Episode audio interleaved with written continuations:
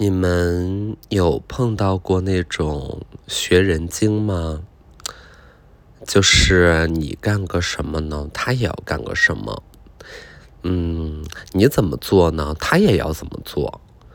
你最近和谁玩儿，他也想跟他玩儿。嗯嗯，我就遇到过这种学人精。嗯嗯，也不是一一例两例了吧？就是这个案情已经发生过很多例了。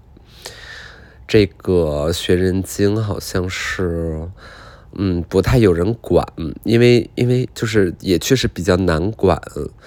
你说他吧，你也说不出口，对吧？你显得你戏也很多。哎，你是不是学我呀？就你也说不出口。然后刚开始呢，你就会觉得说，哎。自己是不是想多了，对吧？因为你知道，有的时候那可能就是巧合啊，人家压根儿就没学你，你别自作多情了。但是后来呢，就是随着这个时间的推移，星移斗转，你就发现说，哎，怎么真的就是有样学样啊？有一个什么，哎，他就要学一个什么；你干个什么呢，他就要干个什么，就是。非常的阴森，就给人感觉很阴森，就他不像是什么，比如说我欣赏你，那我夸一夸你说，哎，你今天穿的真好看，或你刚才讲的真不错，对吧？这是一种赞扬。但是学人精呢，他不见得会赞扬你，但是他就是很阴森的观察你，嗯，然后他就是要把这些构成你的独特性的这些东西呢。拿来放在自己身上，有的时候这都可能是一个下意识的举动。就我我会发现，这个学人精是一种模式，是一种思维模式。呃，他也不见得只学你一个人，他可能同时学很多人，但他这就是他的生存策略。嗯，就是我们说 A B O 事件嘛，他可能就是 M 是什么？是模仿者，哎，是 M 模模模模仿者。对，就是，嗯，他可能就就只只能这样很阴森啊，很阴森，对，就有点缝合，嗯，就很可怕。我就我就我就遇到很多次，但就真的是拿他没办法，就属于那种，嗯，怎么说呢，癞蛤蟆趴脚面吧，它不咬人，但是它挺膈应人的。然后你还你真的你知道还很难跟别人讲这个事儿。你说，哎，我觉得，因为别人也会觉得说你是不是有点戏多。对吗？嗯，之类的，就是，哎呦，就是我觉得挺，挺，挺奇怪的，嗯，挺奇怪的，就是费尽全力把自己变成别人的样子，哎呦，真的是用尽全力，嗯，就所以就是你知道，对于我来说，我就是不得不。嗯，怎么说呢？就是有的时候你会发现，我不得不全力奔跑啊。有，嗯，倒不是说因为我在追求呃远大的目标，我只是不想跟学人精待在同一个空间里，所以我就是不得不全力奔跑，然后努力发现一些新的那个小技巧，然后或者培养一些新的小爱好，就真的是，真的是不想就是被人这个复制粘贴，哎呦，就是好难受。当然了，这个曾经的名言，我觉得放在任何一个时空下都是很对的，就是过原创的生活真的好难。但是，真的过一个抄袭的生活的话呢，哎呀，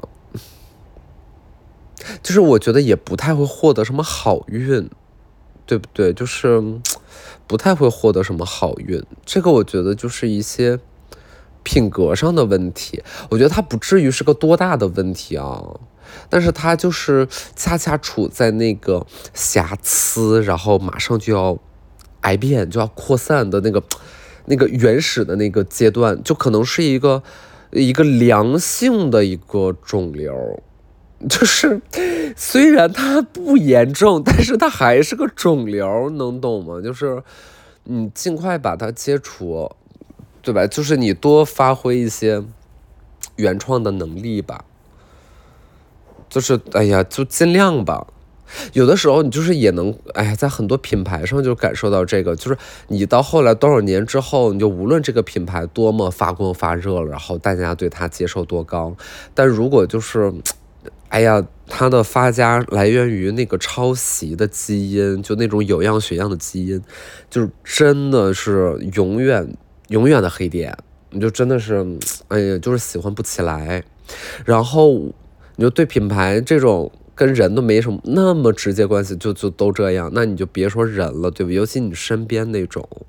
然后有的时候我就很惊讶啊，我就是很惊讶，说你要学一下别人穿衣服啊，学那就算了，对吧？你说，你说我跟谁是好朋友，这个也要学吗？就是，就是他得跟你的好朋友也要成为好朋友，就是，呃，哎呦，哎呦，哎呦。哎呦，嘛呢，大姐，大姐，你干嘛呢？哎，就这感觉。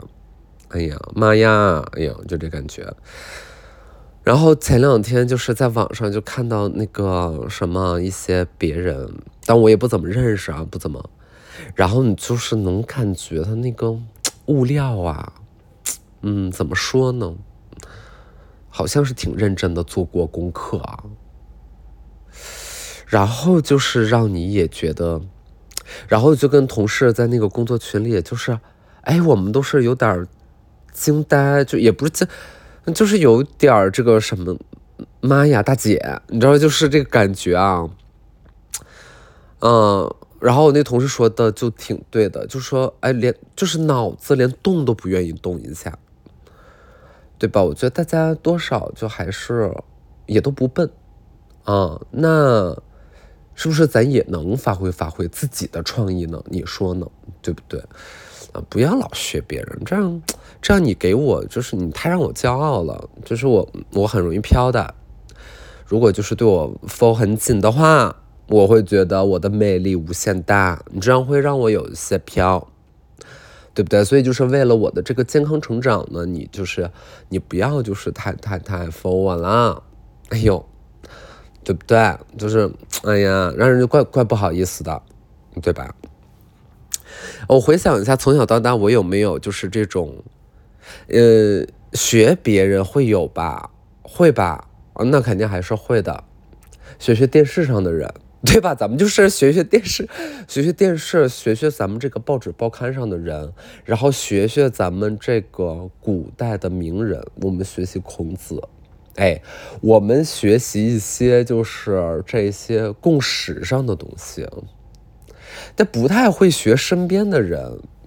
说同桌买一个什么铅笔，我也买什么铅笔；同桌买一个橡皮，我也买什么橡皮。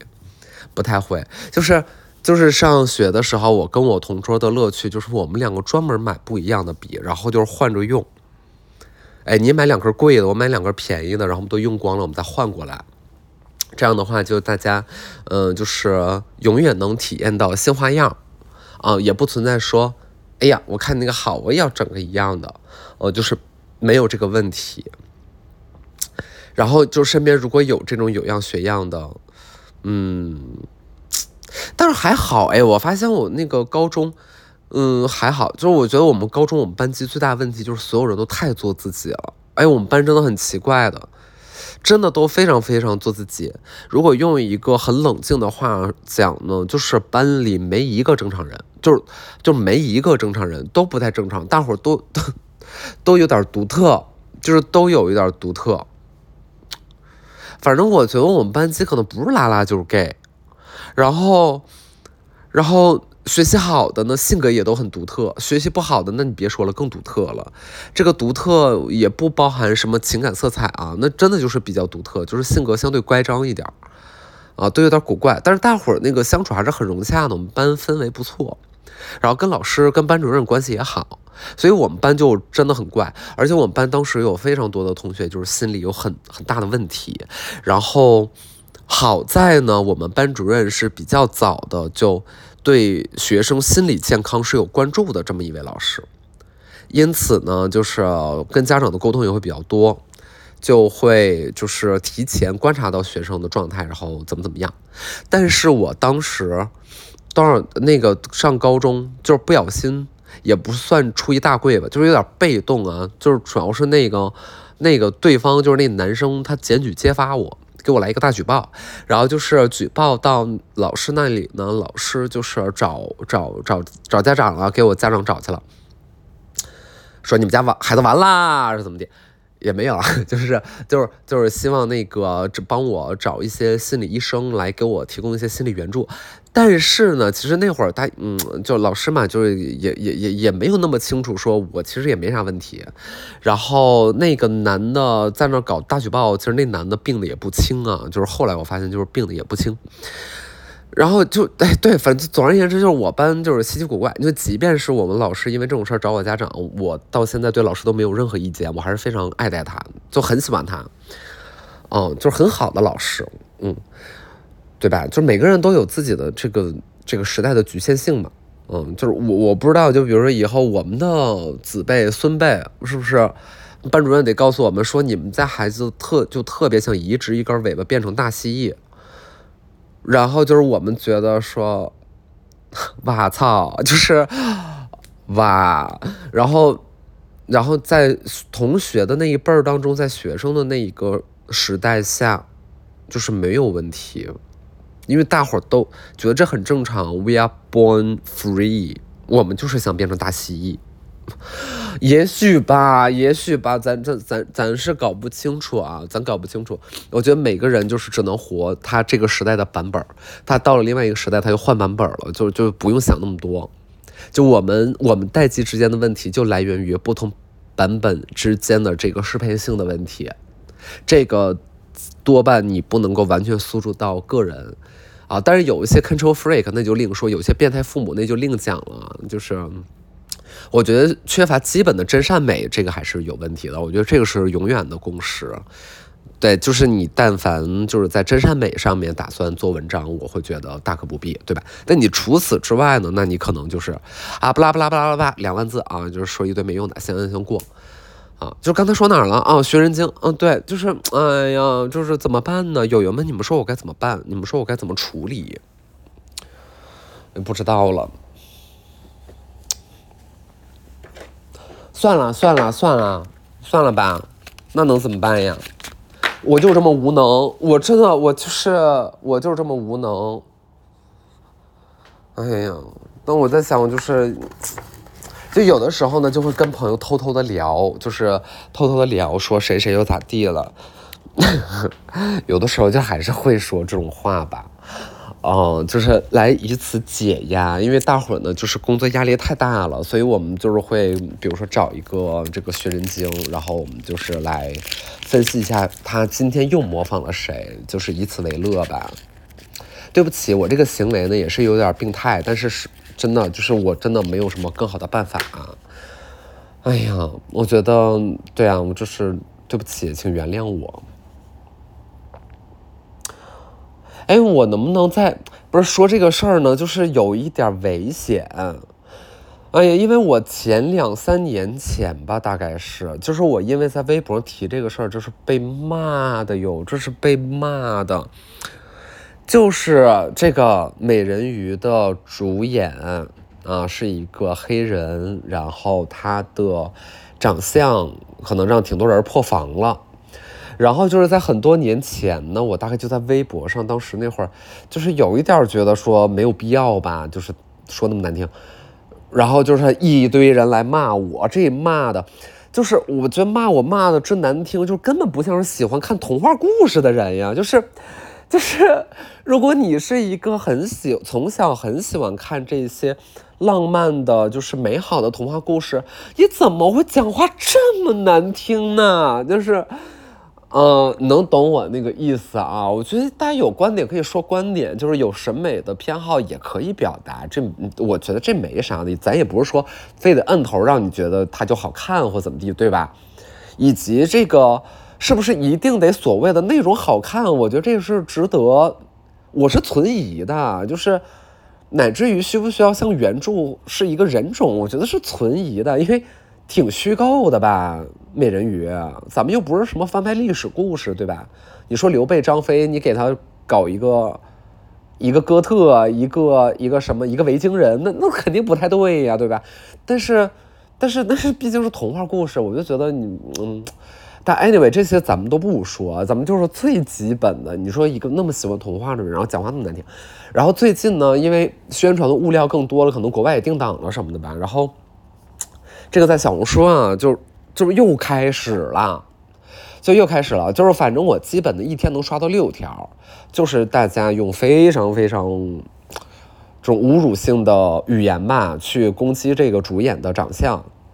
就是这电影还完全没上呢，就是大伙儿也不知道这个好不好看，或者里面他表演如何，就是他专业水平如何。就首先呢，先来一顿外貌羞辱。反正咱们这传统艺能呢也非常非常擅长，就是感觉有创造力的事情呢做的没有那么多，但是攻击人的方式和这个小柯其实一个比一个硬，就真的那个想方设法的在在在这上面幽默，然后就是能看到非常非常多，然后。我觉得一个两个真就算了，就是这么多，就是让人说实话有点难受。因为我觉得，你归根到底就是在攻击一个人和侮辱一个人嘛，对吧？就是，且不论人家有没有优点吧，我觉得就是不至于。那我也没有觉得是有多不堪，真的也没有很不堪。我觉得是很健康阳光的一位年轻女性吧。然后，那他的五官比例就是那样，我也没有觉得，至少在我心中我不觉得丑。但是呢，咱就不敢说，就是你还必须得觉得丑，对吧？你不觉得丑都不行啊，因为咱，嗯，你不对对，就是就是这个话，就是一说又没完了，就是没完没没了。然后就是，那就是。主角就是必须得漂亮嘛，就是你得把所有的，当然了，迪士尼这个也是它有它特殊情况，就就是，嗯，咱也不是说所有东西都都得是那种标准意义上或传统意义上的漂亮。因为那个东西，就是你不用演也知道是啥样的，对吧？那大美女、大帅哥就都知道。然后你就像偶像剧，对吧？你大概什么标准一什么比例？嗯，我看昨天那个微博上在讨论说，那个现在的偶像剧一米八以下的男的有没有资格演？啊，就是有没有资格演？行吧，行吧，那就是咱们回想一下，就是香港香港明星，对吧？一代顶流们。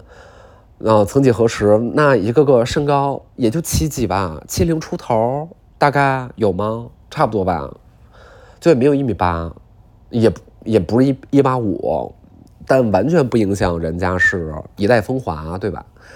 那这个就不知道，就是反正反正越来越窄化，越来我越来越窄化，就是这这个事儿呢，我其实还有点儿。有点有点呃，怎么说呢？也谈不上难过吧，就是有一点无奈。就是我我其实，在呃原来的什么时候呢？就是高中的那个时期。高中那个时期，大概就是在奥运会之后，然后一二年以前。哎，对，哎一啊一呃，差不多吧，差不多一二年以前，就是那会儿会觉得 欧美文化大爆炸。就是当时也确实是，哎呀，这个音乐啊、艺术啊、文化呀各种，嗯，然后当时听什么欧美流行乐听的也非常非常多。然后其实那会儿是有一个主流论调的，就是所谓的呃多样性、多样化，什么做自己，不拉不拉这个那个的，对吧？就是你能在这些众多的主流欧美。歌手的这种造型啊，和他们的歌词啊当中，都能感受到这些，就给人振奋人心的力量啊，等等这种，嗯，乃至很励志的什么。所以那会儿其实就是我非常非常，嗯，那个美丽的画卷在自己的眼前展开，你就会觉得。未来的世界就是变得更加开放，就是我们一定会从特别狭隘的视野当中走出来，然后我们会呃进入多元化的世界，然后我们会拥抱整个地球。然后那会儿你的你的你的教科书上写着，我们是一个地球村，然后这个世界上有各种各样的人，这个世界上有各种各样的文化，然后他们都有自己的优点，嗯，然后他们都有自己的特色，对吧？嗯，然后。哎，就是咱不知道是咋回事儿啊，就是咱们咱不分析了。但是现在呢，你就你就觉得，哎呦，一切都好紧，一切都特别特别的紧。这个紧指的是你，你仍然可以不一样，你仍然可以就是好像是和主流审美有一定的差别，但你必须得有一个超厉害的一技之长才可以，才能接受你。就是你得有一个特别正大光明的某一个优点被公然的示众，才能获得一个你并非主流审美之下免于被讨伐的免死金牌。就是，啊，呃，但但你知道这是不公平的，嗯，对吧？你你你你知道这个就相当于曾几何时有那个讨论，哎，为什么似乎那些 gay 啊什么在无论在历史上还是在。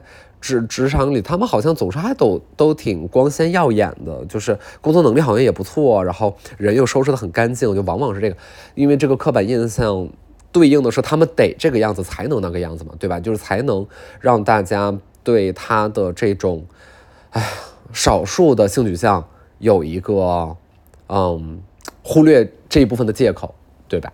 那。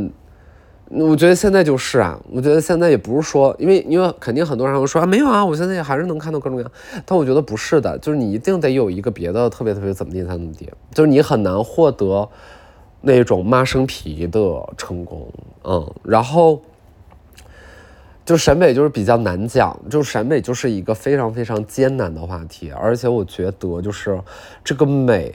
嗯，其实是有两种讨论的范围的，一个呢就是所谓的大众认知的审美，啊，大众认知的审美，大众认知的审美其实就是我们生活里能见到的这一切，嗯，就是你看到商场在卖什么衣服，这个叫做大众审美。那另外一部分美是对美的追求，那这种美的追求可能是当我们讨论艺术的时候，讨论会比较集中嘛，对吗？就是艺术的审美性。啊，然后或者是它的艺术性，或者是它的前瞻性，或者它的批判、它的思考的哲学性，等等等等等等的。但是因为艺术往往又跟美是挂边儿的，因为毕竟对于很多人概念里就是艺术品就是墙上墙上艺术，就是家里的装饰画那个叫艺术，所以呃，他们就是在艺术里边追求美就变成了一种硬性的需求，而事实上又不完全是，那就会产生另外一种非常。嗯，民粹的说法吧，就是阴间审美，对吧？就是。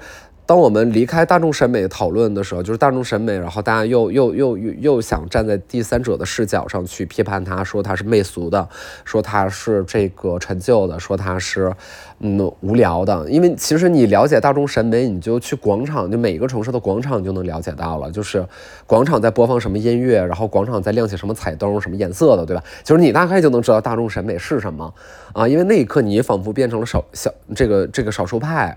嗯，因为因为你听听的音乐，人家大众不听，对吧？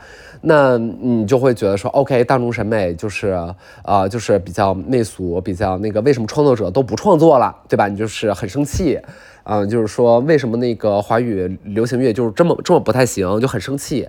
然后等真的就有人开始思考了，有人决定说，OK，我做一点这个。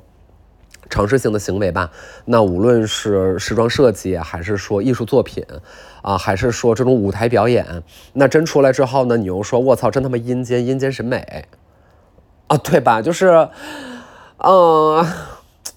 就这个，这个是一个特别明显的误区，就是有一句话朗朗上口，叫做“艺术可以接地气，不能够接地府”。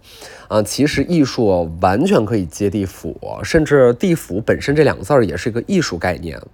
啊，就是它，它可以接一切，就这是艺术的力量和艺术的伟大。它可以接天堂，它也可以接地府，它可以表现人类最崇高的某一种风尚、某一种敬意、某一种美好、某一种欲望。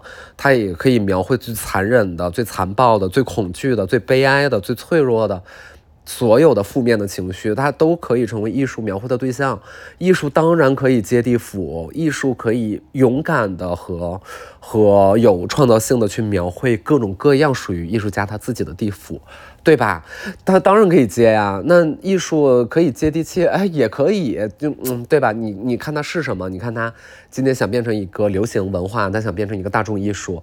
他还是想引用流行文化当中艺术的片段来变成自己一个拼贴艺术的组成部分，对吧？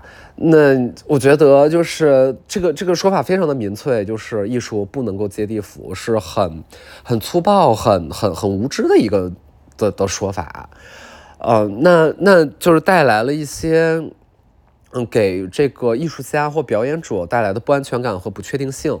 因为似乎曾几何时，大家对于这种玄而又玄的，就是它是当代艺术的一个一个一个问题，就是，啊，咱也没那么懂，咱们就浅说一下吧。就是因为它玄而又玄，然后就会有一个不可解释的空洞在这里边，以及在这个过程当中，确实有太多对自己的作品也缺乏深沉思考的一些人，就是盲目的加入到某一种行动当中。就是他的行动是在被别人的行动指引的，而并不是被自己的哲学意图去指引的，然后带来了一些很糟糕的艺术。就有的时候去看展，能够很明显的看到一些这样的作品，就可能还是停留在学生作品的阶段吧。就如果真正被，比如说画廊也好啊，还是这种呃展览机构啊什么什么的认可的艺术家，其实多半也还好了，不太会有这个问题。就顶多相对来说就能看到别人影子吧，但我觉得这个也很难避免，对吧？那。嗯，那那一些就是曾几何时，就是这些玄而又玄的东西，大家好像还还有点敬意。这个敬意来源于陌生，来源于恐惧，来源于自己知道自己不知道。嗯，所以他就不敢多说。但是直到某一刻，就是开始对这个当代艺术产生大量的挞伐。这个这个不只是挂在墙上的那一些啊，当然也有舞台上的表演，比如说我们能够看到的一些视频的片段什么什么的。就比如说这个舞蹈，就是我看不懂。我看不懂，就是大家一定要看懂，但一定要追求意义。你有的时候你发一个微博，就是我发一个微博，我觉得都已经直白成那个样子了，还有人问，呃，请问你想表达的是什么？嗯，然后你你发这样的东西有什么意义？就是他他有意义饥渴，他有意义焦虑，就是他如果没有意义，他就会觉得追求意义的前半生是不是都尽毁了？就原来我们可以没有那么追求意义啊，就是原来我们可以就是在一篇作文里面不去歌颂伟大的母爱，就这件事对他来说非常难接受，啊，那 他不考虑感受，就是感受是一个特别特别重要的东西。